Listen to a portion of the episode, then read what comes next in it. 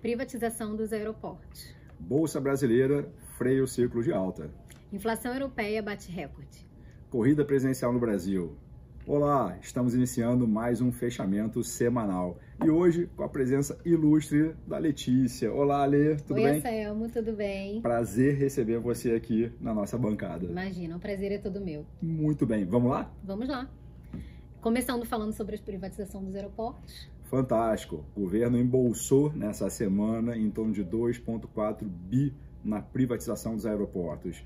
Bom, destaque total, sendo dúvida, para Congonhas. Né? O aeroporto de São Paulo é o segundo maior no Brasil em fluxo né, de passageiros e ali realmente era a menina dos olhos. Né? O grupo Arena, que é o grupo espanhol, que já tem aeroportos aqui no Brasil, ali na, no Nordeste, levou esse bloco que passou a ser bastante interessante agora na malha aérea brasileira. Mas, bom, a gente que é do mercado financeiro teve uma notícia também muito boa quem abocanhou também essa privatização aí com dois aeroportos foi o Grupo XP, através de um fundo de infraestrutura.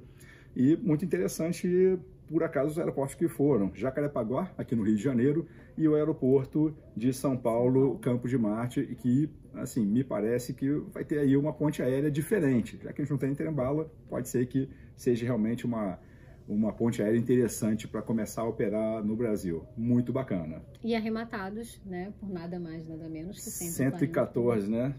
Milhões. É muito dinheiro, realmente muito, muito dinheiro. dinheiro. Falando de Bolsa Brasileira.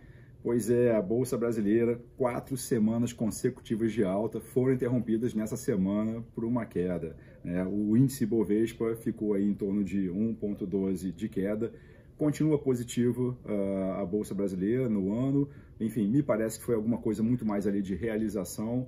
No mundo inteiro a bolsa caiu, né? Dow Jones 0,86 de queda, S&P 500 menos 1,29, uh, enfim, não, não teve nada assim que justifique uh, essa queda, não foi nada muito brusco e, e tudo mais. Realização provavelmente, é um fluxo de investidores estrangeiros continua positivo, então tá tudo certo. O mês né, continua positivo, mas a semana não foi tão legal para a Bolsa brasileira. Né? Bom, falando em Bolsa e recordes e tudo mais, inflação, né, que no mundo inteiro continua incomodando muito, mas na zona do euro, Lê, parece que foi histórico o negócio ali, como é que é?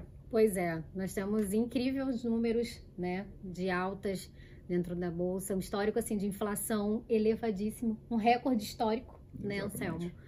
A zona do euro hoje ela corresponde a um índice já chegando a 8,90.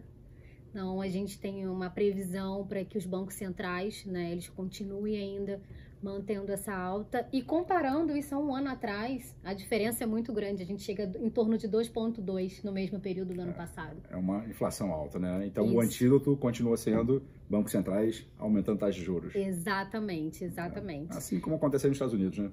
Exato. Continua. E falando já em, em relação a cenários, né? Nós temos um assunto que é muito esperado nesse é. último semestre, falando de corrida presidencial no Brasil. É verdade. Uh, acho que para o mercado como um todo já está um pouco precificado a questão né, da, das eleições. Mas tivemos essa semana aí uma pesquisa mais recente, acho que agora embrasou de vez essa corrida presidencial no Brasil, tudo já bem definido, os presidenciáveis com os seus vices, respectivos vices, as alianças e tudo mais. E a última pesquisa mostra aí o ex-presidente Luiz Inácio Lula da Silva instável nos números e o atual presidente concorrendo à reeleição, Jair Bolsonaro, subindo três pontos percentuais na pesquisa. Vai ser animado ainda, virão novas pesquisas, falta pouco tempo para a eleição. Esse ano, aliás, animação não falta. Eleições, depois sim, é só alegria. Copa do Mundo, com o Brasil sendo campeão, assim espero eu. Um semestre bem aquecido, né? Bastante, bastante. Muito bem, ficamos por aqui. Redes sociais, Lê, quais são as nossas? Instagram, RJ Investimentos. Nosso site, também da rjinvestimentos.com.br. Nos sigam as nossas redes. Foi um prazer estar aqui Muito com você. Muito obrigado. Anselmo. Te espero aqui outras vezes. Valeu? Estarei, com Obrigado. Obrigada. Tchau, tchau. Tchau.